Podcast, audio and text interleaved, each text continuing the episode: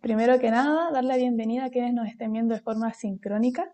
Mi nombre es Elizabeth Elwin, soy asistente de proyectos en Otros Cruces y hoy día estamos aquí para hablar del conflicto palestino-israelí y la religión, porque muchas veces este conflicto se ha entendido como un conflicto religioso, ¿cierto? Se ha hecho harto énfasis en que la religión es uno de los factores determinantes del conflicto. Entonces hoy día queremos hablar y aclarar un poco realmente qué es esto, qué tan así es, cuál es el rol que tiene realmente la religión y cómo entender lo que está pasando en Palestina realmente. Para eso estamos con Noel Salah, que es cientista política y parte de la organización Solidaria con Palestina, que es una organización universitaria que se dedica a concientizar y a promover la paz y la justicia en Palestina. Muchas gracias, Noel, por estar aquí. Gracias a ustedes por la invitación, muy contenta de, de poder darles esta entrevista y em, feliz también de poder hablar sobre este tema de la religión, que por lo general es un tema bien conflictivo dentro de, de, lo que sucede en Palestina y Israel. Sí, bueno, muchas gracias. También era lo que nosotros queríamos abarcar hace mucho tiempo. Así que, si te parece, partimos al tiro con la primera pregunta, que es, bueno, en tu opinión, ¿se podría catalogar este conflicto como un conflicto religioso y por qué? Ya, mira, de esa pregunta yo parto por disgregarla en dos partes. Primero, desmitificar que la noción de conflicto, partiendo de esa base, porque cuando se habla de conflicto, por lo general hay que hacer una distinción de, simetría entre las partes, ¿verdad? Como podría ser una guerra. En este caso, no hay conflicto porque no hay simetría de poder entre Israel y Palestina. Eh, y lo correcto cuando uno trabaja este tema sería hablar de ocupación, ocupación colonial. Eh, dejando de lado eso, creo que no se puede catalogar este conflicto como un conflicto religioso, aunque obviamente la religión permea lógicamente el conflicto, yo creo que después lo vamos, lo vamos a tratar más, eh, sino que es un conflicto netamente político. Te comento un poquito como para entender el contexto de esta situación. el sionismo, que es el movimiento ideológico eh, que buscaba la emancipación territorial del el pueblo judío, nació como una doctrina nacionalista y, y, europea. Y es bien, es bien interesante ver que en la creación de esta doctrina no había una reclamación religiosa, en este caso judía, propiamente tal. De hecho, eh, el padre del sionismo, que es Teodoro Herzl, desde ya fines de los años 1800 decía que él, ni siquiera él obedecía a una religión y él se autodenominaba agnóstico, imagínate, el padre del sionismo que es el creador del Estado de Israel. Cuando se, se barajó esta idea de, de crear el Estado de Israel, se hablaron de muchas partes territoriales, entre ellas Uganda, Libia, hasta Argentina. Eh, la Patagonia también se habló en algún punto. Y, y Palestina ni siquiera estaba dentro del radar. Y, y, finalmente, ¿por qué se decidió Palestina? Porque Palestina tenía esta justificación divina, por así decirlo, que permitía unar, por una parte, el discurso religioso, ¿verdad? Como a estos no convencidos de por qué nos tenemos que ir de nuestros países en, europeos, eh, con esta necesidad eh, nacionalista, ¿verdad?, de estos sionistas de crear un Estado eh, de Israel. Eh, en el fondo, la religión igual fue como un eslogan movilizador, por así decirlo, eh, como una leyenda que justificara por qué tenía que ser Palestina y no tenía que ser otro lugar del mundo. Eh, en ese sentido, creo que es súper importante entender que en los inicios esto se construyó como una empresa colonial, más que una cuestión que tuviera una perspectiva de fe y tuviera una espiritualidad realmente judía. Eh, por lo mismo, creo que es súper, súper importante entender que lo que hay en Palestina actualmente es una apropiación ilegal de territorios mediante lo que se conoce como ocupación militar y eh, apartheid. Y otra cuestión que creo que es súper relevante a la hora de tratar el tema religioso es que anterior a la construcción del Estado de Israel, las tres religiones más importantes monoteístas, que son el Islam, el cristianismo y el judaísmo, convivían no te diría así como, uy, qué pacíficos, pero convivían bastante bien en el mismo territorio. Entonces, eso también te habla de que había eh, una noción un poco de respeto entre las tres religiones y, pseudo armonía. Eso por una parte. Así que, resumiendo, yo diría no, no es un conflicto religioso, es un conflicto político. Y ni tan conflicto es. Claro, sí, bueno, muchas gracias por poner ese punto, porque nosotros siempre hablamos de conflicto palestino-israelí y es la forma en la que se habla del tema y no hay una forma en el ambiente, digamos, académico, formal, mediático, en el que se plantee de otra forma. Así que, por un lado, muchas gracias por eso.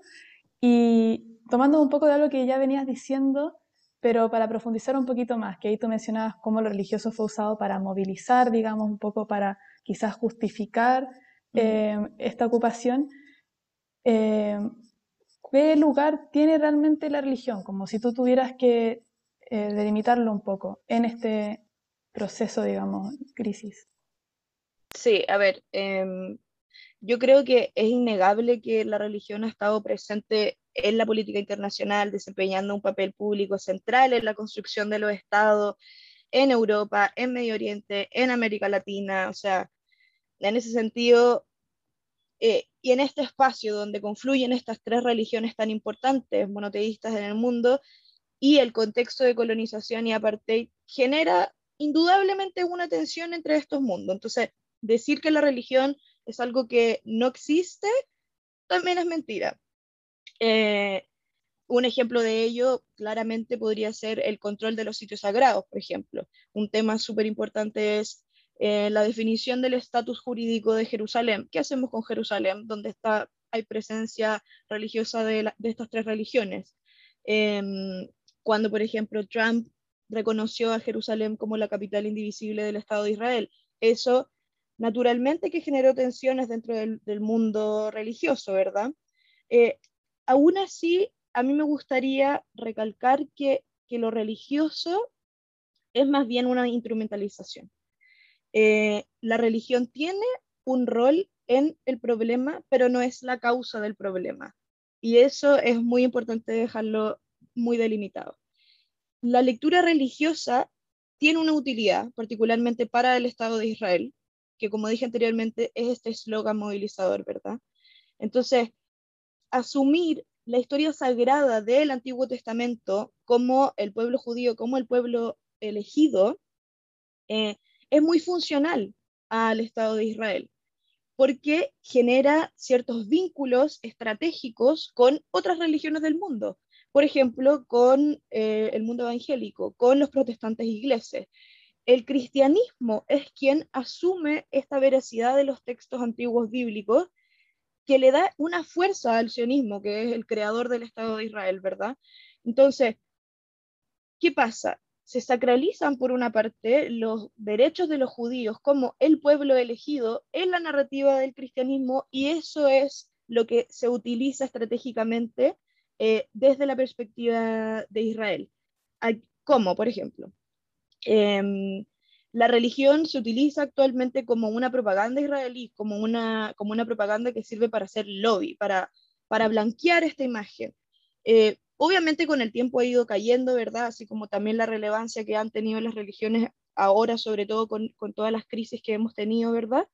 Em, y se ha utilizado también como un chantaje medio mm, ideológico para deslegitimar en el fondo cuando uno critica al Estado de Israel, eh, catalogándolo como antisemitismo, que creo que después lo vamos a ahondar un poquito más. Em, pero lo importante aquí entender es que, voy, de nuevo a tu pregunta, ¿qué lugar tiene la religión en el conflicto? Yo diría que es, un, mecanismo de, de instrumentalización, ¿verdad? Que permite blanquear la imagen de, Israel a través de esta tradición religiosa, cuando en la práctica la religión no tendría nada que ver con eh, ser capaz de criticar cuáles son las políticas del Estado de Israel y cuáles son los problemas que están sujetos ahora en el territorio palestino, ¿verdad? Claro, sí. No, y muy interesante lo que dices porque también bueno, pasa a mostrar cómo esta instrumentalización ha afectado tanto al campo religioso, o sea, y no solo el judío y al mundo del Islam, sino que también el cristiano. Eh, de ahí también, bueno, está este cristianismo, digamos, que desde su postura, desde su interpretación de las escrituras, defiende este sionismo como avasallador que pasa a llevar a los palestinos, pero por otro lado también tenemos una población palestina que es católica ortodoxa y se suele invisibilizar cuando se habla de este conflicto como es un conflicto entre el Islam y el judaísmo y toda esta otra parte del pueblo palestino, es como nosotros somos católicos ortodoxos, no tiene que ver con eso. Eh, el medio, los medios, digamos, toman eso y está esta otra intención por detrás, pero no es solamente eso. Y sí, totalmente. De hecho, un, un, ejemplo muy claro de, de, cómo sucede esto de la estrategia y la instrumentalización de la religión se ve muy en la práctica con lo que pasa en Estados Unidos. O sea, uno ve eh, cada vez que hay elecciones en Estados Unidos, el tema de Israel es un tema muy, muy importante. Y porque la comunidad protestante y evangélica en Estados Unidos eh, es muy fuerte. Y ahí tú ves como los nexos que hay. Entonces, nunca Estados Unidos ha sido un, un mediador imparcial en este conflicto, en parte porque se entremete este tema medio religioso, ¿verdad? Entonces hay ciertos gatillantes importantes ahí. Sí, no, claro, y también ha pasado en Chile, digamos, en algunas marchas que ha salido la bandera de Israel y también ha sido un tema a analizar. Em, o sea, también ahí, desde esta conversación, yo pienso como también algunas cosas que uno podría rescatar, pero ¿de dónde viene como esta idea de darle tanto protagonismo a lo religioso? ¿Qué es lo que lo hace tan atractivo? No solo desde estos intereses que hay, digamos, desde arriba, sino que para que sean captados desde abajo y, se, y permanezca esa idea de que este es un conflicto religioso y que eso es como lo central.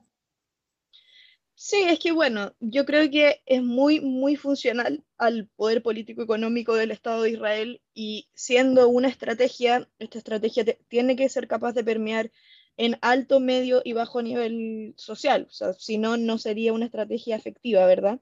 Em, y la idea de, de poner a este discurso religioso en la región como parte de una justificación sagrada es decir, un dogma que no se puede revisar porque es una fe y uno como fe no puede cuestionarla, em, te permite también dejar de cuestionar en el fondo el fundamentalismo del Estado de Israel, porque van de la mano, ¿verdad? Entonces, no, porque si tú me, si tú me criticas a mí, estás criticando a mi religión, entonces estás siendo antisemita.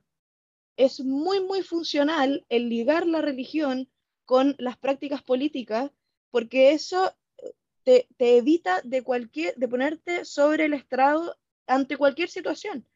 Y de hecho, si vemos a nivel político internacional, el Estado de Israel es uno de los pocos estados que no cumple con el derecho internacional, que los países tampoco hacen mucho. Bueno, ahí también hay otro, hay otro tema que tiene que ver como la estrategia geopolítica, em, económica, militar, ¿verdad? Que claro, Israel ha sido muy inteligente en construir sus alianzas, Em, pero, pero la religión sin duda te, genera este como manto blanco de inmunidad, ¿verdad? Em, y, mucha legitimidad en el actuar, mucha legitimidad.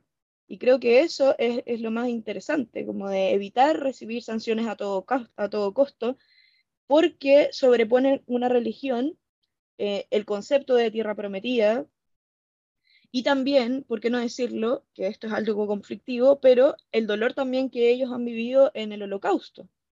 Em, con esto yo no quiero desprestigiar el factor de que el pueblo judío siempre ha sido un pueblo eh, históricamente excluido y perseguido, pero esto no, no quita el hecho de que podamos cuestionar una, una narrativa que se suele considerar como exclusiva y excluyente. Una persona que no, que no profesa ningún tipo de religión ¿Qué, o sea, ¿qué relevancia puede tener una narrativa religiosa en, la justificación de, de, una política territorial, colonial y de apartheid? Nada. Sí, entiendo totalmente. Y ahí lo que venías diciendo también de esto del antisemitismo, cómo se utiliza eso como defensa para no cuestionar las acciones ilegítimas del Estado de Israel Em, y cómo se confunde el antisemitismo con el antisionismo. Entonces también aprovechar la oportunidad de preguntarte si pudieras presentar esta diferencia y qué te gustaría decir, digamos, para aclarar, porque por un lado está el Estado de Israel que utiliza esta idea del antisemitismo para defenderse, pero también eso ha llevado a que personas piensen que la causa palestina es antisemita, confundiendo estos conceptos. Entonces, ¿qué te gustaría decir en respecto a eso para, para aclararlo? Sí, total. Em, a ver, hay, hay que hacer una gran diferenciación entre judío, israelí e israelita, partiendo de la base que esas tres cosas no son lo mismo, así como también el judaísmo no es lo mismo que el sionismo, ¿verdad? Eh, se trata de, decir que son la misma cuestión, lo que te decía anteriormente, para evitar, en el fondo, criticar las, políticas eh, del Estado de Israel, cuando en realidad la religión no necesariamente tiene que ver aquí. Puede que exista un judío que tiene que ver con la religión, que no sea israelí, es decir, que no viva en el territorio conocido como el Estado de Israel, por ejemplo, un judío chileno, eh, y puede no ser sionista, es decir, puede que no, que, no comparta eh, cuáles son las, o sea, las políticas que utiliza el Estado de Israel actualmente, o inclusive pueden haber judíos que ni siquiera están de acuerdo con la creación del Estado de Israel, que vendrían siendo los judíos ultraortodoxos, ¿verdad? Em, y, y, al revés, también pueden haber judíos que sí son sionistas, que sí son israelíes, pueden haber israelíes que no son judíos, que son cristianos, ¿verdad? Entonces, hacer esa mezcla de todos estos términos a partir de solo un concepto, lo único que hace es permitir que personas como tú o como yo eh, dejemos de tener la libertad de poder criticar sobre lo que sucede eh, con el Estado de Israel en los territorios palestinos ocupados y con los mismos palestinos que viven dentro del Estado de Israel. Entonces, ¿qué es lo más importante? Separar la tradición religiosa judía de lo propiamente sionista, que es entender eh, este proyecto colonial, ¿verdad? Y hay que ser muy claros cuando uno quiere reivindicar la cuestión palestina, eh, porque no puede ir a expensas de ataques de judíos. Y quiero también ser muy clara con esto. Eh, uno como, como activista de la causa palestina tiene un rol muy fundamental en estar en contra del antisemitismo porque desde ningún punto de vista hay que, hay que negar la existencia de, de que hay eh, mucho antisemitismo en el mundo, de que el antisemitismo ha crecido a lo largo de los años, especialmente en, Europa, em, y que cada vez que se habla de un judío se le trata mal, yo, yo misma lo he visto por redes sociales, entonces creo que también hay una responsabilidad de todos, no solamente de, activistas por la causa palestina, sino que de, todos quienes creemos en la lucha por los derechos humanos, que esto es una cuestión transversal y que nunca nos debemos referir a la religión que tiene una persona cuando nos referimos a que estamos en contra de las políticas del Estado de Israel. Em, un ejemplo muy claro, eh, como para ejemplificarlo más, más fácilmente, es Em, hay varias campañas de boicot, sanción y desinversión contra el Estado de Israel a nivel de comunidad, eh, de sociedad civil y de comunidad internacional, que esto busca en el fondo presionar para que el Estado de Israel cumpla con el derecho internacional y que finalmente puedan sentarse tanto israelíes como palestinos y poder llegar a un piso mínimo de acuerdo en negociaciones de paz, ¿verdad? Em, en ese sentido, siempre el boicot, la desinversión y las sanciones tienen que ir ligadas a instituciones o personas que están eh, directa o indirectamente relacionadas con políticas que promuevan la colonización y el apartheid. Yo no puedo, por ejemplo, boicotear a una persona por el simple hecho de ser judío o, por el o ni siquiera por el simple hecho de vivir en el Estado de Israel, porque eso no lo convierte desde ningún punto de vista en una persona sujeta a boicot. Em, creo que eso también es importante recalcarlo porque muchas veces se dice que este movimiento, que es conocido como BDS, es un movimiento antisemita porque el target es particularmente las personas religiosas judías y quiero desmitificar totalmente eso. Y, por ejemplo, uno de los temas que se trabajó arduamente dentro del boicot académico es em, desvincular aquellas universidades, ejemplo, acá en Chile, con la Universidad Hebrea de Jerusalén. ¿Por qué? Porque entre otras muchas cosas, la Universidad Hebrea de Jerusalén tiene la mitad de su campus en eh, territorio palestino ocupado. Entonces, ahí hay una justificación meramente ligada desde el derecho internacional para poder presionar y decir, esta es una universidad sujeta a boicot.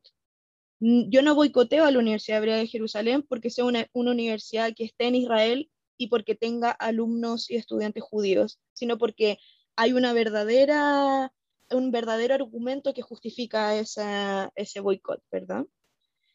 Eso por una parte. Y em, bueno, también creo que es importante decir que dentro del antisemitismo como concepto también hay un deslizamiento religioso y apropiación, ¿verdad? Porque semita no es exclusivamente judío, sino que semita es quienes habitan el territorio que está asociado a Palestina e Israel. Entonces, semita también podría ser yo. Entonces, pero se entiende, ¿verdad?, que antisemitismo está ligado al mundo de los judíos y por eso hago la distinción de que eh, siempre nosotros tenemos que luchar contra el, antisemitismo. Sí, muchas gracias. Quedó, quedó súper claro cómo lo distinguiste.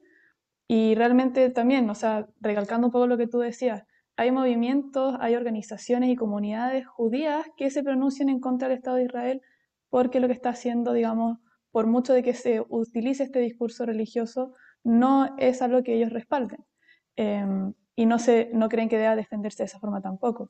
Lo mismo como dentro del mundo cristiano se ha tratado de hacer también, como hay quienes dicen que esto está bien y la verdad no, y cartas, digamos, cosas así. Entonces, visibilizar eso muestra la diversidad de voces que hay entre los distintos mundos, distintas facciones, en donde, o sea, este se va cayendo de a poco, digamos, como esto que se ha construido se ha ido cayendo de a poco. Y sí lo podemos ver un poco en el sentido de que cuando yo decía al principio que muchas veces se ha hablado de la religión como el factor determinante, es verdad que estos últimos años cada vez hay una visión un poco más crítica, en donde pasa a ser como, es solo un factor, también hay factor histórico, hay factor nacional, hay factor étnico, pero aún así en el discurso permanece, digamos, esta importancia religiosa, sobre todo, como tú también decías, dentro de comunidades religiosas que toman bandos, por así decirlo. Pero aún así, bueno, hablando un poco para ir terminando la entrevista y yéndonos como a esto del mundo religioso y como todo esto que está pasando, ¿crees tú que los líderes y lideresas religiosas tienen un rol, deberían o podrían tenerlo en esta situación? ¿Crees que hay algo que ellos podrían hacer en este contexto que, que ayude, digamos, a, por un lado, desmitificar esto o a otras cosas que promuevan la justicia y la paz en Palestina? Sí, a ver, yo creo que mm, todos los líderes y lideresas del mundo religioso, sin importar qué conflicto, siempre deben ponerse del lado del oprimido y estar por la paz, ¿verdad? En este caso en particular, creo que que el mundo religioso no se puede apartar del proceso de paz. Y en ese sentido es importante dejar el recelo y caminar hacia este proceso pacífico, evitando polarizaciones entre las partes, entendiendo que es, un territorio donde deberían confluir estas tres religiones de manera, de manera muy natural, eh, porque lo contrario va a ser muy difícil resolver particularmente aquellas cosas que, requieren un estatus eh, de lugares santos. y es algo que para el mundo religioso es muy importante. La religión históricamente ha tenido un rol muy, muy importante en unificar, en, pacificar, y creo que eso debería seguir siendo eh, el rol que deberían, que deberían tener las religiones en el mundo, ¿verdad? Particularmente en este caso creo que eh, levantarse públicamente y, y hablar sobre lo que está sucediendo es también muy importante. Posicionarse, como dije anteriormente, desde el lado del oprimido y no desde el lado del opresor, eh, es también algo que las religiones deberían propender, ¿verdad? A mí me gustaría ejemplificar esta cuestión con lo que pasaba en el apartheid sudafricano. Em, el obispo Desmond Tutu tuvo un rol muy, muy, muy preponderante en, la caída del apartheid sudafricano, ¿verdad? Él, él, se levantó contra esta injusticia y se convirtió como símbolo de este proceso de reconciliación, ¿verdad? Fue también, eh, si no me equivoco, presidente o encabezó la Comisión de Verdad y Reconciliación en Sudáfrica. Y él nunca dejó de lado su condición de obispo ni dejó de lado la teología para, para liderar estos procesos, ¿verdad? En ese sentido, eh, ¿es la religión un, un, motor de cambio? Sí, puede serlo, debería serlo. Eh, y son esos los liderazgos a los cuales deberíamos apuntar para terminar lo que está pasando en Palestina hoy, que es una parte y una colonización, eh, para realmente tener una paz duradera entre pueblos que son hermanos. Los palestinos, los judíos y los islámicos son hermanos y eso es lo que deberíamos propender. Perfecto, muchas gracias. Realmente creo que esta entrevista fue muy profunda, tocaste muchos temas, también todos estos ejemplos, tu conocimiento del escenario internacional. Así que espero que a todos los que nos estén escuchando y viendo les encante, igual que a nosotros. Em, bueno, nosotros vamos a seguir haciendo otras actividades, otros cruces IOSP. Ahí tenemos que estamos en proceso de planificación. No sé, Noel, si te gustaría decir algo de tu impresión o algún otro comentario que quieras agregar. Obviamente agradecerles muchísimo el espacio, creo que es muy importante poder hablar estos temas, particularmente desde una mirada eh, que por lo general no se toca en los debates, entonces siento que siempre va a ser muy positivo poder hablar desde otras miradas. Eh, muy, muy agradecida a ustedes por la invitación. Nosotros como OSP estamos absolutamente abiertos a participar con ustedes en cualquier actividad. Eh, para nosotros es muy importante poder llevar la causa palestina a todas las áreas de la sociedad, a, chilenos, a religiosos, a inmigrantes, a todos y todas y todes. Entonces, felices, felices y estamos muy abiertos a participar con ustedes y agradezco de nuevo la invitación. Bueno, de nuevo muchas gracias a ti. Entonces nos despedimos. Nos estamos viendo. Chao. Chao.